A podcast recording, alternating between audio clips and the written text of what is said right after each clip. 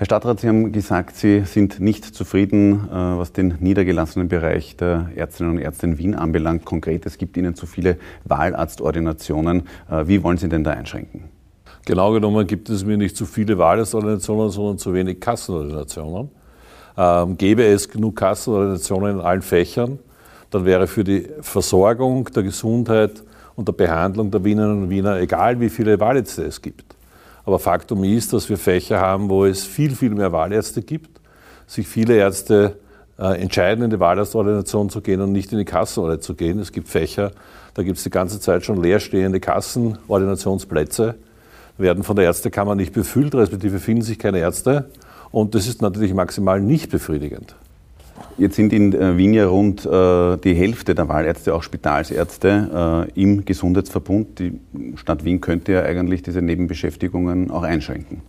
Ja, aber das wäre das Drehen am falschen Rad. Es geht um die Frage der Attraktivität des Vertrages, den die niedergelassenen Ärzte, respektive die Ärztekammer, gemeinsam mit der ÖGK verhandelt und abschließt und beide Seiten unterschreiben. Und wenn hier die beiden Verhandlungspartner einen Vertrag abschließen, dann sollte man eigentlich davon ausgehen können, dass es so abgeschlossen wird, dass das eigentliche Ziel, die eigentliche Aufgabe dieses Sektors auch erfüllt wird. Das wäre die Pflicht von beiden Vertragspartnern. Ähm, und wenn man dann eine Situation hat, wie wir sie ja nicht nur in Wien haben, sondern in allen Bundesländern haben, dass in manchen Fächern wirklich dramatisch schwierig bis gar nicht mehr möglich ist, einen Arzt zu finden, der einen Kassenvertrag hat, dann funktioniert dieses System nicht. Jetzt sagt die Ärztekammer auf der einen Seite, die Kassenverträge müssen attraktiver werden und selbst die österreichische Gesundheitskasse hat jetzt angedeutet, ähm, eben diese Kassenverträge attraktiver zu gestalten. Das heißt, was ist denn da in, der, in den letzten Jahren falsch gelaufen bei den Kassenverträgen? Ich kann Sie nun ehrlich gesagt nicht beantworten. Ähm, ich bin zwar für die Gesundheitspolitik verantwortlich und ich verstehe, dass die Menschen sagen, Stadtrat, kümmere dich darum, dass das ordentlich funktioniert. Aber so wie die Konstruktion im Augenblick ist des Gesundheitssystems, habe ich darauf keinen Einfluss, habe auch keinen Einblick. Ähm, und deswegen gibt es jetzt auch Wortmeldungen und auch den schließe ich mich auch an, dass wir hier an einem Grundsatzsystem arbeiten müssen. Ähm, ich bin gern bereit, Verantwortung für alles zu übernehmen, aber dann muss ich auch die Möglichkeit haben, Einfluss zu nehmen. Den habe ich im Augenblick nicht. Und das ist sehr ärgerlich, ganz offen und ehrlich gesagt. Weil erstens einmal finde ich, dass die Menschen zu Recht erwarten, dass es ein ordentlich funktionierendes Gesundheitssystem gibt. Und da gehört ein ordentlich funktionierender niedergelassener Sektor dazu.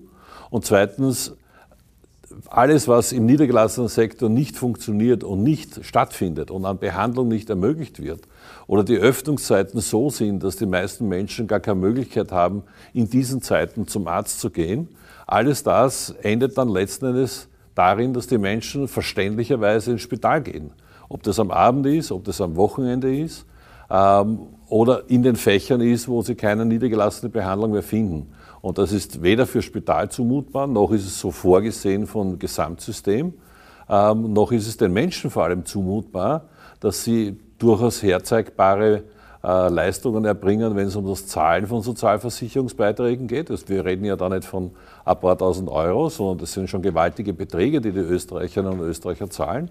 Und ich finde, zu Recht müssen wir darauf pochen, dass wir dafür auch eine entsprechende Leistung sehen wollen. Gibt es da jetzt auch in manchen Bereichen in Wien einfach zu wenige Kassenstellen? Es gibt zu, zu, wenige Kassenärzte. Die Zahl der Stellen ist auch zu diskutieren, gar keine Frage. Da wird auch ständig nachadjustiert. Äh, weil wir ja auch eine wachsende Stadt sind und da muss natürlich dann in einer wachsenden Stadt auch nachjustiert werden. Aber es ist eigentlich nicht das Problem der Kassenstellen als solches, sondern es ist eine Frage der gesamten Leistungsfähigkeit des im Augenblick äh, vorhandenen Potenzials an Kassenärztinnen und Ärzten. Und man muss auch sehen, bei mir beschweren sich auch viele Kassenärzte darüber, dass Wahlärzte völlige Niederlassungsfreiheit haben und auch in der Nebenwohnung eine Ordination aufmachen können und dann dem Kassenarzt auch noch Konkurrenz machen können während die Kassenärzte einem sehr strengen Regulativ unterliegen, sowohl was die Abrechnung betrifft, die Dokumentation betrifft, äh, was die, die räumliche Suche eines, einer Ordination betrifft. Also der Kassenarzt kann sich nicht irgendwo in der Stadt niederlassen, sondern muss folgen einem sehr strengen Korsett, wo er sich überhaupt niederlassen darf. Das heißt, die Kassenärzte, die eigentlich die Träger der Gesundheitsversorgung im Außerspitalsbereich sind, unterliegen einem strengen Korsett. Die Wahlärzte unterliegen keinem strengen Korsett, bekommen trotzdem 80 Prozent Kassenhonorarrefundierung. Und daher verstehe ich an sich jeden einzelnen Arzt, der sich entscheidet, lieber Wahlarzt zu werden. Also ich mache den einzelnen Wahlärzten auch gar keinen Vorwurf. Weil ich verstehe schon, dass man sich immer halt nach dem System orientiert, wie das System da ist. Und deswegen gibt es auch meine Systemkritik. Wir müssen das System ändern, die Spielregeln müssen wir ändern. Ähm, aber ich ändere sicher jetzt nicht die Vorschrift äh, gegenüber meinen Spitalsärzten, die zusätzlich draußen in einer Wahlarztorde sind, sondern das Spielregelsystem muss sich verändern. Und da sind jetzt wirklich kreative Vorschläge gefragt. Und da ist vor allem auch die Ärztekammer gefragt und vor allem auch die österreichische Gesundheitskasse gefragt, neue Ideen auf den Tisch zu legen. Welche Spielregeln müssen sich da jetzt konkret ändern? Sie haben jetzt von einem äh, strengeren Korsett gesprochen. Muss man da ein strengeres Korsett, dem die Kassenärzte unterliegen, auch den Wahlärzten überstülpen? Ja, man muss sich natürlich überlegen, was sind die Spielregeln, dass Wahlärzte gegenüber der Krankenkasse Leistungen verrechnen können. Das ist eine große Stellschraube, über die zu diskutieren ist. Und die Ärztekammer muss sich überlegen, wie vielen Wahlärzten macht es überhaupt die Möglichkeit auf, eine Wahlarztordination zu eröffnen. Das ist ja nicht in Stein gemeißelt, dass man das auf jeder Ecke machen kann nach, nach eigenem Gutdünken. Da kann man ja auch darüber nachdenken, dass man Spielregeln dafür äh, aufbaut. Und das ist die eine Limitierung an Wahlarztstellen. Zum Beispiel eine Limitierung an Stellen, eine Limitierung in, bestimmten räumlicher Dimension und ähnliches. Also da ist jetzt wirklich Kreativität der Ärztekammer verlangt, wenn die Ärztekammer weiterhin in der Versorgungslandschaft eine relevante Rolle spielen will. Ähm, ist es jetzt nicht auch so, dass die Wahlärzte sich für die äh, österreichische Gesundheitskasse auch mm, ganz gut finanziell rechnen, ein finanziell reizvolles Instrument sind, weil ja viele auch gar nicht äh, ihre Rechnung bei der äh, Krankenkasse einreichen? Ja, zweifelsohne, ja. Deswegen sage ich ja, also das, das sind viele Bausteine. Also es gibt nicht sozusagen eine einfache, direkte, eine Ursache, eine Wirkung-Beziehung, sondern es ist ein ganzes Konglomerat an Punkten. Ähm, und deswegen wird es auch ein bisschen komplizierter werden, aber das darf uns nicht abschrecken und vor allem darf es uns nicht abhalten davon. Am Ende des Tages ist das Entscheidende, ist das Gesundheitssystem für die Menschen gut erreichbar, ja oder nein? Und wenn es beim Nein ist nicht gut erreichbar bleibt, wird der Gesundheitsstandort in Wien immer unruhiger werden und Veränderungen verlangen, und zwar große Veränderungen verlangen. 60 Prozent der Mittel der Sozialversicherungsbeiträge, die die Österreicherinnen und Österreicher zahlen, gehen in den niedergelassenen Sektor. Und ich verlange, dass 60 Prozent Mittel auch dazu führen, dass 60 Prozent der Leistung des Gesundheitssystems dort erbracht wird. Davon sind wir im Augenblick meilenweit entfernt. Äh, der niedergelassene Bereich erreicht bei weitem nicht 60 Prozent der Leistungen des Gesundheitssystems, sondern die Spitäler haben längst einen Überhang und da wird man auch über diese Grundsatzfinanzierung diskutieren müssen bei den nächsten Finanzausgleichsverhandlungen. Man wird diskutieren müssen, ist es nach wie vor zielorientiert, wenn die österreichische Gesundheitskasse und die Ärztekammer diese Verhandlungen alleine führen und der für die Versorgung zuständige, jeweils zuständige Landesrat sitzt da nicht am Tisch, hat Einfluss darauf, dass die Verträge dann auch so sind, dass die Menschen in unserer Stadt oder in den Bundesländern im jeweiligen Bundesland dann auch wirklich eine zufriedenstellende medizinische Versorgung haben. Also Sie verlangen da auch in die äh, Diskussionen äh, mit eingebunden zu werden, in die, äh, ähm, was neue, neue äh, Verträge generell betrifft. Ja, es, so wie es ausschaut, ist es offensichtlich notwendig, dass die Politik hier sich einen Einfluss ähm, zurückholt, den sie hergegeben hat, den zwei Vertragspartnern Ärztekammer und österreichische Gesundheitskasse. Und wenn die zwei das nicht befriedigend auf die Reihe kriegen, wird die Politik handeln müssen. Ich verstehe total die Unzufriedenheit der Menschen mit der Versorgung. Ich verstehe total die Unzufriedenheit auch der Kassenärzte mit der Situation. Und ich kann als Politiker das sicherlich nicht und werde auch nicht sprachlos zuschauen, mich zurücklehnen und sagen, es geht mir nichts an. Nein, es geht mich die Gesundheitsversorgung der gesamten Bevölkerung was an. Und das ist der niedergelassene Teil ein Sektor. Und deswegen verlange ich rascheste Vorschläge, um hier die Situation grundlegend zu verbessern. Eine Unzufriedenheit der Kassenärztinnen und Kassenärzte ist auch, dass die Tarife äh, zu niedrig sind, wie Sie sagen. Müssen die äh, gehoben werden? Ich will das im Einzelfall gar nicht äh, beurteilen, weil das stimmt und stimmt teilweise wahrscheinlich nicht. Ähm, der Vertrag und die Details des Vertrages werden ja teilweise auch wie ein Geheimnis gehütet, was ja auch lächerlich ist in Wirklichkeit wenn das Ganze finanziert wird durch die Sozialversicherungsbeiträge der Menschen. Aber sei es wie es sei, Faktum ist jedenfalls, es ist ein bisschen müßig und man fragt sich auch mit Achselzucken, wie kommt es dazu, dass sich einer der beiden Verhandlungspartner beschwert über die Situation eines Vertrages, den er selbst unterschrieben hat. Also mag sein, dass diese Ärztinnen und Ärzte, die sich darüber beschweren, recht haben.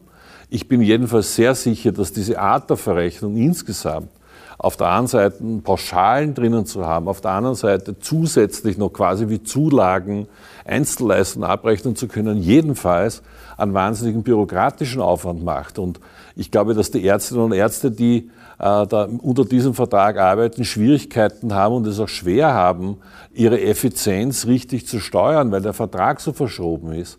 Aber es liegt an beiden Parteien, diesen Vertrag dann eben nicht zu unterschreiben. Es liegt an beiden Parteien, andere Vorschläge auf den Tisch zu legen. Und ich habe auch beiden schon gerne angeboten, dass sie hier bei mir auf meinem Tisch gerne gemeinsam mit mir darüber diskutieren können. Also daran scheitert es sicher überhaupt nicht. Aber nur zu sagen, der Vertrag ist schlecht und deswegen ist die Situation schlecht und aber nichts ändern zu wollen, das wird so nicht ausgehen. Und jedenfalls nicht mehr in der jetzigen Situation. Dafür sind wir in den Bundesländern schon äh, zu alarmiert über die Situation und werden sicher nicht mehr ruhig zuschauen. Ähm, wie lange werden Sie denn noch ruhig zuschauen? Also was setzen Sie denn da auch für ein Zeitlimit an die beiden Vertragspartner? Wir sind jetzt am Beginn, im Vorlauf sozusagen zu Finanzausgleichsverhandlungen. Ähm, die werden wir in den nächsten zwei Jahren mit hoher Intensität führen und da ist das ein zentrales Thema. Ich sage es noch einmal, wer 60 Prozent der Mittel bekommt von den Sozialversicherten, muss 60 Prozent der Leistung erbringen. Und entweder es kommen Vorschläge auf den Tisch, wo gewährleistet ist, dass das dann wieder stattfindet, oder wir müssen über diesen Kostenschlüssel reden, weil dann möchte ich dann auch im Spital, wo im Augenblick die Mehrheit der Gesundheitsleistungen erbracht werden, möchte ich da auch mehr Geld der Versicherten sehen. Dann kann ich mich dort noch serviceorientierter und kundenorientierter aufbauen. Eine, äh, ein Kritikpunkt in äh, dem ganzen Wahlarztsystem ist äh, von Ihnen am Beispiel der Kinder- und Jugendpsychiater äh, in Wien ähm, aufgekommen. Da stehen eben 40 Wahlärztinnen und Ärzte, sieben Kassenärztinnen und Ärzten gegenüber. Äh, was sagt denn dieses Verhältnis für Sie aus? 50. 50 Wahlärzte. Es sind insgesamt aber 59 niedergelassene Kinderpsychiater. Ganz kurz jetzt noch, noch einmal eine äh, ja. Unterbrechung. Sollen wir jetzt von 50? Also Nein, wir nehmen die Zahl, die wir zuerst gesehen haben. Okay, das die heißt, ist die Online-Datenbank der Ärzte. Da, da, da, fallen jetzt sicher nicht die Privatärzte rein, die also keinen Anspruch jetzt auf, auf Wahlarzt haben. Nein, alle, die da drinnen sind, haben einen Anspruch auf Wahlarztrefundierung. Mhm. Mhm.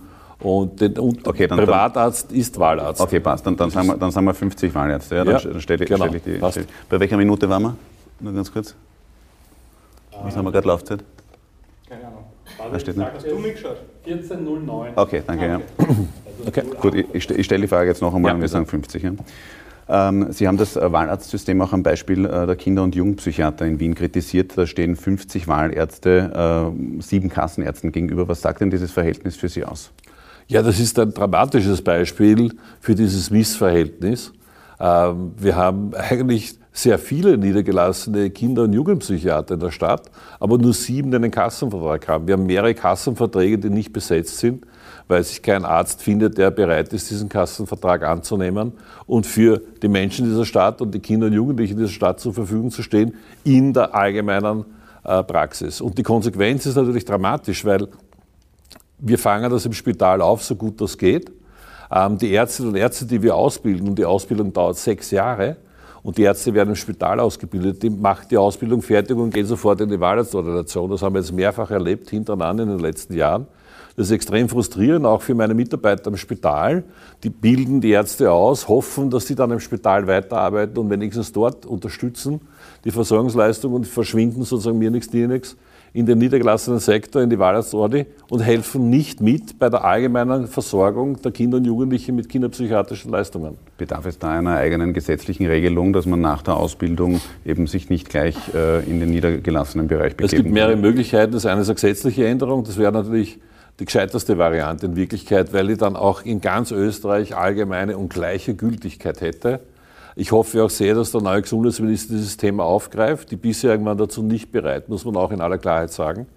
Ähm, wir arbeiten auch parallel dazu an einer, an einer Regulierung, die wir als Ausbildner, das Wiener, Wiener Spitäler sind ja der größte Ausbildungsort auch, wo wir als Ausbildner vielleicht auch eine Lösung finden, dass wir ähm, Ärztinnen, die sich ausbilden lassen, auch dann binden ans öffentliche Gesundheitssystem für eine Zeit lang nach dieser abgeschlossenen Ausbildung. Was ist da für ein Zeithorizont? Irgendwas zwischen fünf und zehn Jahren, wenn man sechs Jahre Ausbildung bekommt, dass man das, was man bekommt an Ausbildung, auch wieder dem öffentlichen Gesundheitssystem zurückgibt. Das ist sozusagen eine Vorgabe, nach der im Augenblick nach einer rechtlichen Lösung gesucht wird. Jetzt ist die Kinder- und Jugendpsychiatrie ein sogenanntes Mangelfach. Es gibt eben zu wenige Ärztinnen und Ärzte für den Bedarf, der vorhanden ist. Jetzt ist erst vor kurzem unter noch Gesundheitsminister Mückstein der Ausbildungsschlüssel erhöht worden. Sprich, ein Facharzt kann zwei Assistenzärzte, Ärztinnen ausbilden. Ähm, das wird sich trotzdem in den nächsten Jahren nicht ausgehen, weil der Personalmangel auf den Stationen, äh, in den Spitälern eben zu groß ist. Müsste man da noch einmal ansetzen an diesem Ausbildungsschlüssel? Müsste der erhöht werden? Ja, auf jeden Fall. Das ist auch eine der vielen Puzzlesteine, die dann zu so einer Situation führen, wie wir sie jetzt finden. Äh, wir hatten davor einen Ausbildungsschlüssel von 1 zu 1. Keine Ahnung, wer sich diese Idee überhaupt einfallen hat lassen. In einem Fach, das relativ jung ist, wo klar war, man wird zusätzlich äh, Fachärzte und Fachärzte brauchen. Eine Ausbildung dauert, wie ich vorhin schon gesagt habe, sechs Jahre. Und wenn ein Facharzt eine Person ausbilden kann, sechs Jahre lang, dann kann man sich ungefähr ausrechnen, wie lange es dauert, bis man mehr Ärzte kriegt.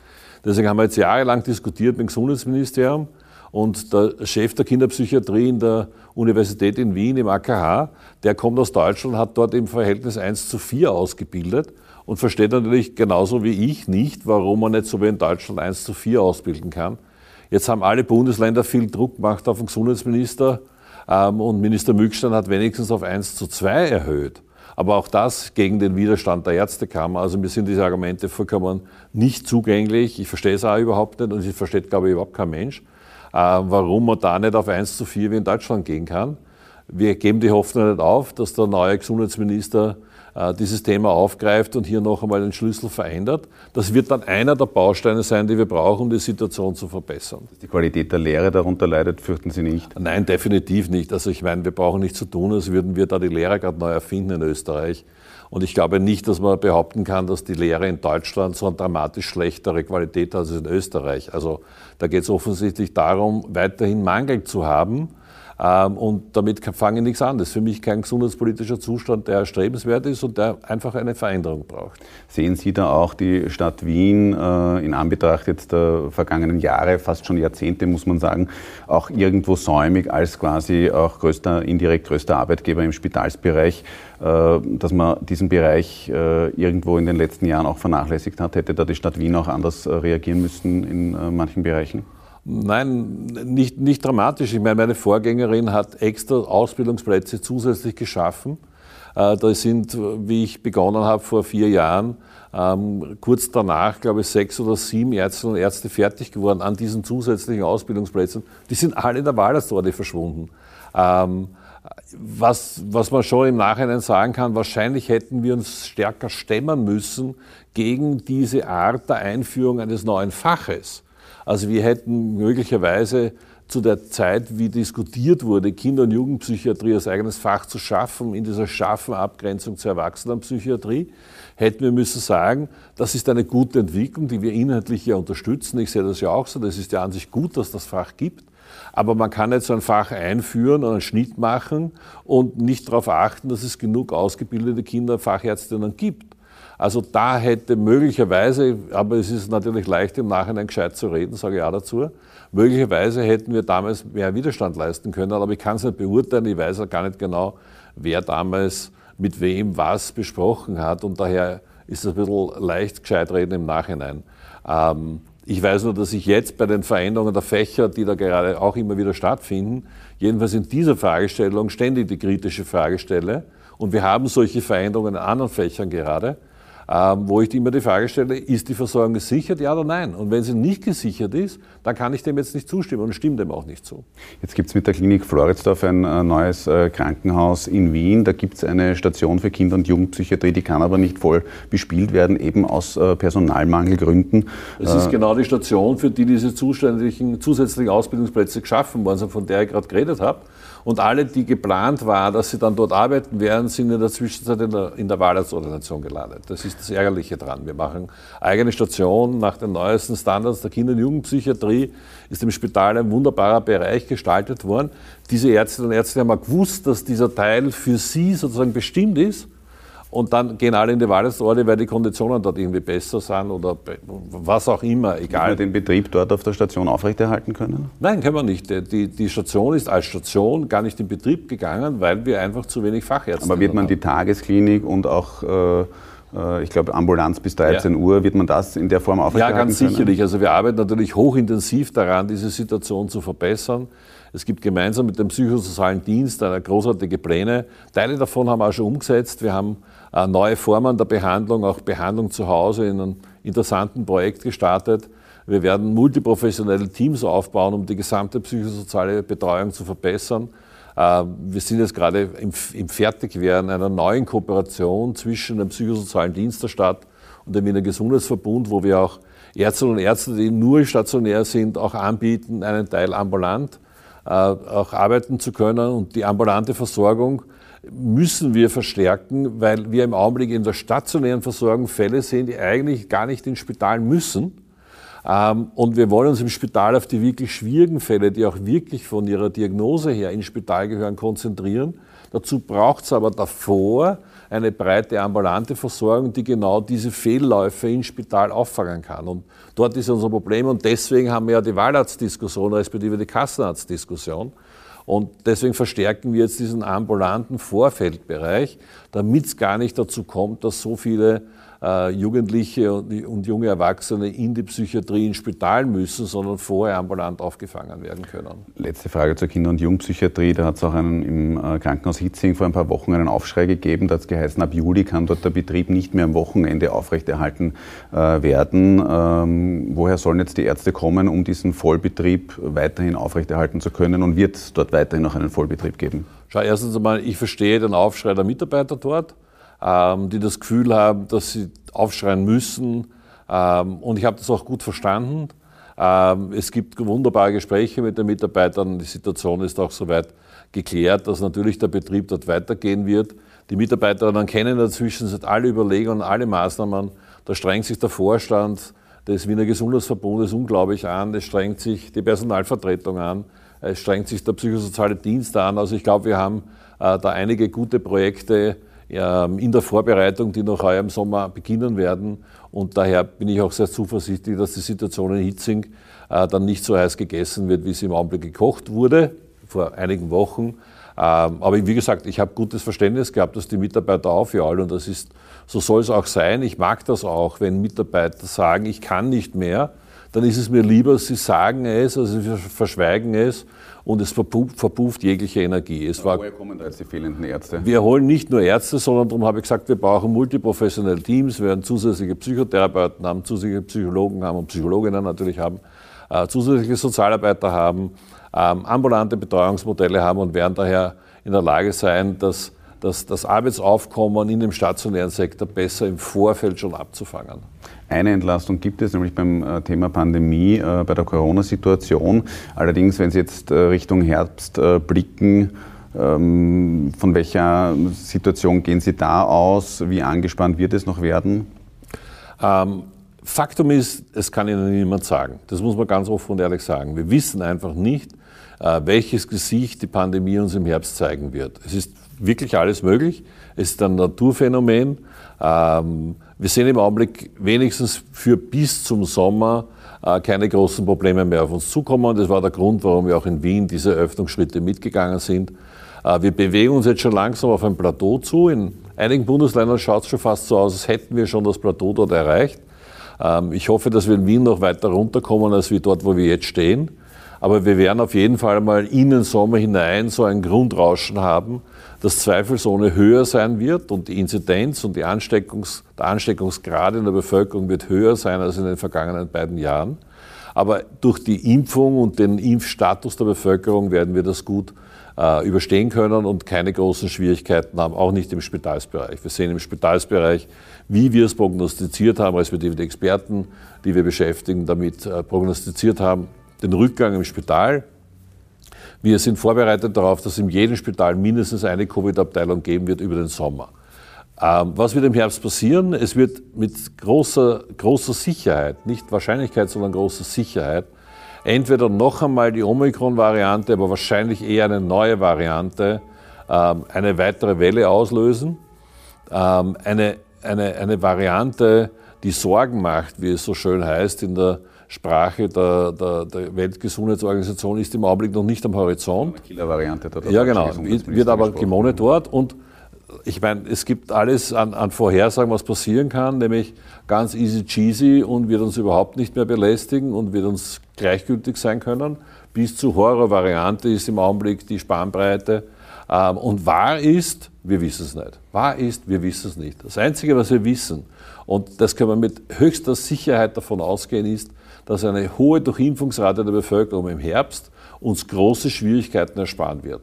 Das sehen wir jetzt schon bei der Omikron-Variante, vor allem die B2-Mutationsvariante, die in ihrer, in ihrer Gefährlichkeit durchaus unterschätzt worden ist. Die ist schön geredet worden, so typisch österreichisch, muss man jetzt äh, selbstkritisch auch sagen.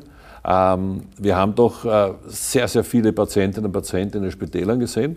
Äh, Gott sei Dank mit keinen Schwierigkeiten in den Atmungsorganen, sondern Gänsefüße und dickes Gänsefüßchen nur äh, in, den, in, den, in den anderen Organen. Aber wir haben natürlich schon Menschen gesehen, denen diese Variante ordentlich zugesetzt hat.